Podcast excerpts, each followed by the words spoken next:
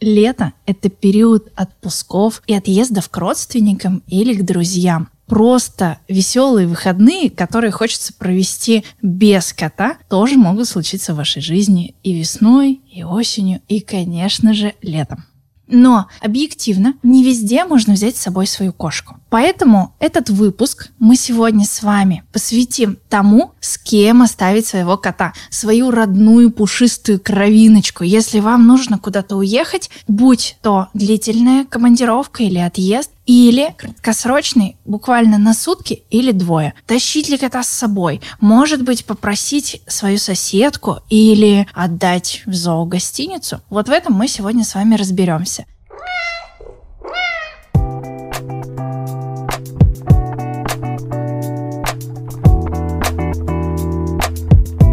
Вами подкаст «Кот уполномочен заявить». Меня зовут Дарья Полянская. Я знаю все про кошек, и я та самая главная по кошкам. Садитесь поудобнее, помурчим сегодня на важную летнюю тему.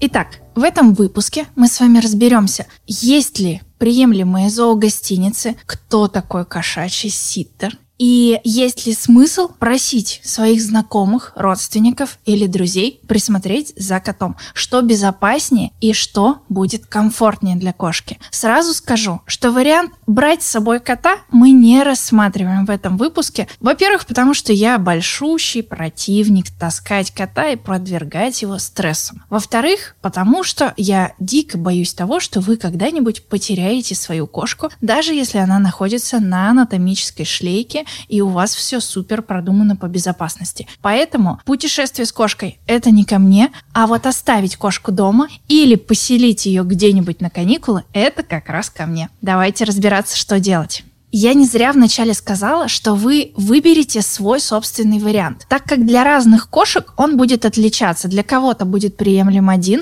а для кого-то этот же вариант будет катастрофически неприемлемым. Давайте начнем с того, что мы оставляем кота дома. Это можно сделать с ситером или няней. Или можно попросить кого-то из знакомых, родственников, друзей, кто будет присматривать за вашим котейшеством. Тут есть и плюсы, и минусы. Для тревожного котика лучше выбрать вариант, когда он живет дома и к нему приходят. Ну, или же живут с ним вместе, постоянно с ним находясь. Уходить на работу можно, разрешаю. Это значительно снижает стресс для тревожных кошек. И нет периода адаптации на новом месте, когда вы перевозите кошку куда-то. И, соответственно, кошке легче в знакомых пенатах привыкнуть просто к дополнительному кожаному. Это действительно минимизирует стресс и нет длительного привыкания. То есть, если вы уезжаете, допустим, на несколько дней, до двух недель, вполне можно выбрать вариант, когда приходит кто-то и общается с вашим котейкой. Если же вы решили позвать друга, знакомого или родственника, не ситера, и кошка с ним знакома, это тоже будет в плане привыкания очень легко. Потому что этот человек, он понятен для кошки, он э, коммуницирует понятно, и также его запах давным-давно кошке знаком и понятен. Здесь есть только один минус, но он достаточно субъективный, для меня он очень весомый. Иногда компетенции человека, которому вы хотите доверить свою кошку, если это знакомый или родственник, явно недостаточно. И, к сожалению, я знаю, о чем говорю, потому что несколько раз были в моей жизни ситуации, когда я оставляла со знакомыми свою кошку. Ничего хорошего из этого не вышло, потому что это были прекрасные люди. Это не значит, что они совсем ничего не знали про кошек. Но они не смогли распознать в первый раз очень сильный стресс у кошки. Во второй раз они отдали предпочтение тусовкам, а не тому, чтобы сидеть и заниматься котишкой. Поэтому было ощущение, что я приехала домой, и меня там встречает Маугли. И фактически, когда вы просите знакомого или родственника посидеть с вашей кошкой, у вас отсутствуют юридические и эмоциональные права, ну, такие в вашей голове, чтобы контролировать. Вы не можете сказать, у нас с вами подписан договор, вы должны 4 часа в сутки находиться с кошкой. Вы пробыли 3 часа 52 минуты. 8 минут не додали моей кошке. Ну, я утрирую, конечно, но формат контроля со знакомыми и родственниками чаще всего не не работает. И еще они иногда подбирают. С приглашенным ситером или няней как это еще называется, все немного проще. Безусловно, компетенции у этого человека значительно выше. Плюс у него есть опыт на моменте разлуки кошки с хозяином, это тоже большой плюс. И также ситеры и няни всегда заключают договор, потому что без договора человек не сможет нормально работать. И ваши взаимоотношения, закрепленные на бумаге, а не только в устной договоренности, принесут вам большое спокойствие, потому что вы можете попросить ситера делать все ровно так, как нужно вам и как нужно вашей кошке, исключая варианты каких-то бабушкиных пирожков, например, или какой-нибудь прогулки для веселья, если вдруг ваш знакомый решил, что вашей кошке срочно надо погулять, а она никогда в жизни на улице не была. И всяких дополнительных сюрпризов неприятных с компетентным человеком у вас не будет вовсе, или они будут минимизированы, вы их все заранее обсудите и исключите варианты побега, отравления и еще всяких неприятных вещей. Также ситер в силу своего опыта и на насмотренности, если кошка будет плохо себя чувствовать, быстро это заметит и сообщит вам. К сожалению, такой опцией наши знакомые и друзья не обладают, поэтому выбирая между родственником, знакомым или ситером и няней, я бы, безусловно, выбрала ситера и няню это спокойно, и в этом случае вы платите деньгами за сохранность кошки и за свое спокойствие. Поэтому предлагаю вам все-таки взвесить, если вы хотели позвать одноклассницу или соседку тетю Таню. Возможно, фактически дешевле будет нанять человека, который занимается этим профессионально. Но я не рассказала вам о том, где искать ситеров и нянь. Так много про них говорю. Чаще всего их можно найти либо в социальных сетях, либо на площадках, где предоставлены услуги. Такие площадки вы все знаете. Нужно просто посмотреть, как человек общается, какой у него опыт, есть ли у него отзывы, и в целом спросить его, как он видит содержание кошки. Если он вам рассказывает какой-то трэш, который не соотносится с содержанием вашего кота, то от такого специалиста лучше отказаться. А если вы слышите то же самое, что вы делаете в обычной жизни, то есть это внимание, это забота, это корректное отношение, то в этом случае такого специалиста я бы выбрала смело и с большим удовольствием.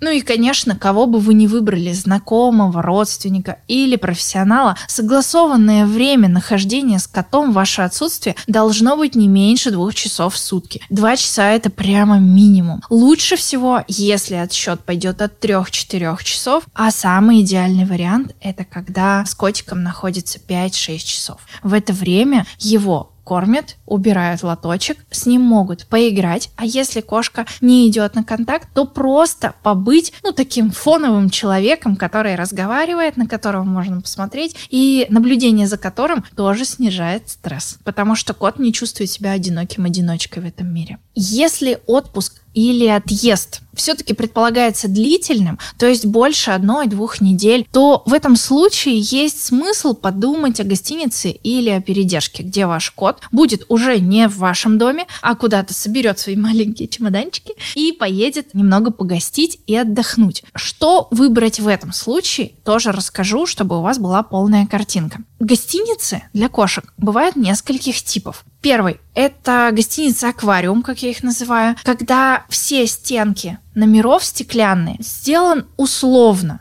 Шкаф некий стеклянный в помещении. Таким образом организованы номера, что визуально ваша кошка видит и других кошек. Это вариант, от которого я бы отказалась, потому что он достаточно стрессовый, плюс объем этих номеров, он очень небольшой. Даже если это будет метр на метр, но таких я еще не встречал. Обычно это прямо небольшие такие аквариумы, как, как я уже и сказала выше. Обычно для кошки это очень стрессово, и она не может никуда спрятаться, она бесконечно видит даже боковым зрением, что кто-то все время шевелится, где-то кто-то переживает, кто-то может мяукать, кто-то кидается на эти стекла. Конечно, вам это не покажут в социальных сетях такие таких гостиниц, но поверьте мне, есть кошки, которые ведут себя просто как сатана на фоне стресса.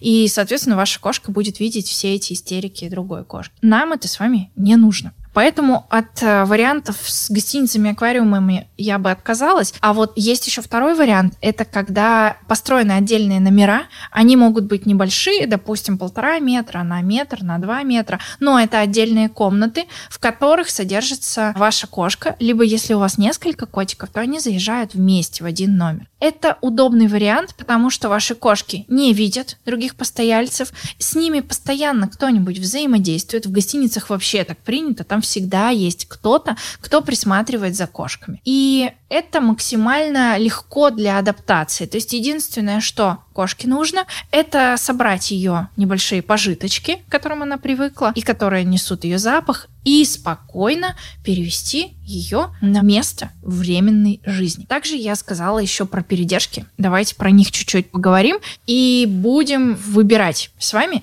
как же все-таки оставить кошку. Может быть, позвать кого-нибудь знакомого или родственника, или ситера, то есть профессионала, или же оставить кошку в кошачьей гостинице. Напомню, с вами подкаст «Кот уполномочен заявить». Меня зовут Дарья Полянская, и сегодня мы с вами говорим о том, где же нам оставить свою пушистую кровиночку на время отпуска или отъезда. Не переключайтесь, осталось совсем немножечко.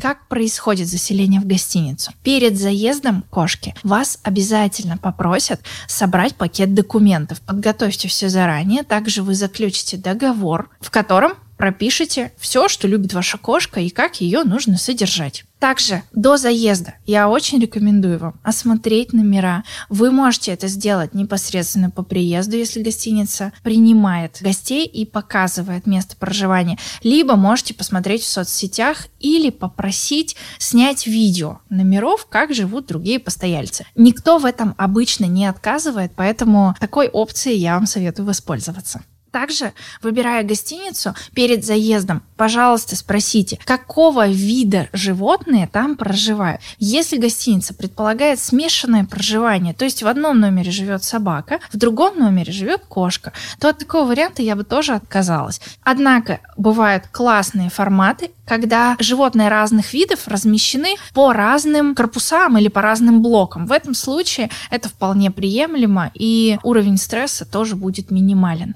А, еще, кстати, для очень тревожных владельцев кошек, не только для тревожных кошек, существуют видеокамеры. Но тут я, конечно, не открыла для вас э, ничего необычного, но есть онлайн-трансляция, где вы можете посмотреть, как же там ваш пушистый сынок или дочка поживает, едят, пьют, спят, чем они вообще занимаются. И это тоже приятная опция. Также можно получать видео и фотоотчет хоть каждый день по договоренности, для того, чтобы ваша душа и сердце было спокойно, и вы могли спокойненько отдыхать на своем отпуске, загорать, набираться сил и возвращаться к кошке счастливым, довольным и отдохнувшим. И раз уж мы с вами поговорили о гостиницах, нельзя не упомянуть домашние гостиницы и передержки. Чем отличается одно от другого и какие есть плюсы и минусы? Иногда такими услугами занимаются волонтеры, когда вместе с вашим котом будут жить еще несколько а может быть и много, кошек, спасенных с улицы. Если там все окей с вакцинацией, и если вы понимаете, что ваша кошка будет отделена хотя бы дверью от других постояльцев, в этом случае можно подумать о таком варианте размещения. Если же вы понимаете, что человек в силу рода своей деятельности постоянно спасает кошек, бесконечно происходит ротация пушистых дома. В этом случае мы говорим о том, что, конечно, никакая вакцинация не будет успета. Ну, это просто не успеет человек привить. И в этом случае, даже несмотря на то, что ваш кот будет привит, есть риск того, что ваш кот чем-то заболеет. Он может быть дешевле, конечно, чем гостиница, но от такого варианта я бы отказалась. Также я бы отказалась от варианта, когда вам предлагают проживание с другим питомцем, любым, это может быть домашний питомец в случае с домашней гостиницей, но когда ваша кошка также не будет отделена от других пушистых жильцов. Если ваш питомец живет единственным, для него это будет огромным стрессом.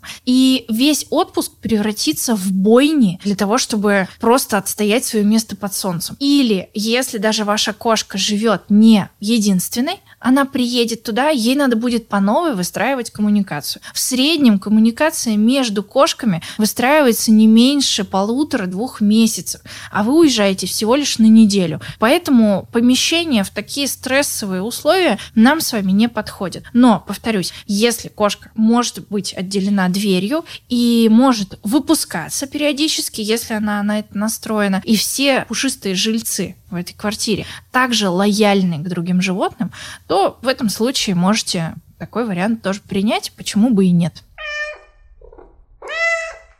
И раз уж мы заговорили о проживании в семье, мы говорили с вами о волонтерах, говорили о домашних гостиницах, но не поговорили о том, чтобы поселить какому-нибудь знакомому или родственнику домой, там, где живет кошка. Про это меня часто спрашивают. Тут э, будет ощущение такого клише, но меня реально часто спрашивают в соцсетях про это, поэтому э, не могу эту тему не осветить. Если в этой семье других питомцев нет, то есть вы селите к знакомому или родственнику, где нет ни кошек, ни собак. В этом случае это прекрасный вариант, и, возможно, он будет даже менее стрессовым, чем какая-нибудь домашняя гостиница. Но если все-таки там есть домашние животные, то в этом случае мы опять-таки закладываем с вами время на адаптацию. Оно обязательно понадобится. И, конечно, понадобятся навыки человека, касаемо именно воспитания животных. То есть не каждый человек, у которого живет кошка или собака, понимает что-то в кошачьей психологии. Это такой вот спойлер. Иногда люди просто живут, потому что им комфортно. Но когда появится дома еще дополнительный питомец, и если питомцы начнут ругаться, драться, выяснять отношения, возможно, ваш отпуск будет напрочь испорчен. С вашей кошкой ничего не произойдет, но вам вынесут все мозги, съедят маленькой чайной ложечкой просто день за днем, потому что будут жаловаться, что не могут выспаться, не могут поесть, не могут сходить в туалет, ничего не могут, дома вой, шипение, лай, рычание, еще что-нибудь. Короче, вы нисколечко не отдохнете. Да, вы сэкономите некую сумму на размещение в гостинице, но фактически вы потратите очень много денег на отпуск, в котором не отдохнете, а оно вам наверняка не нужно. Давайте подытожим.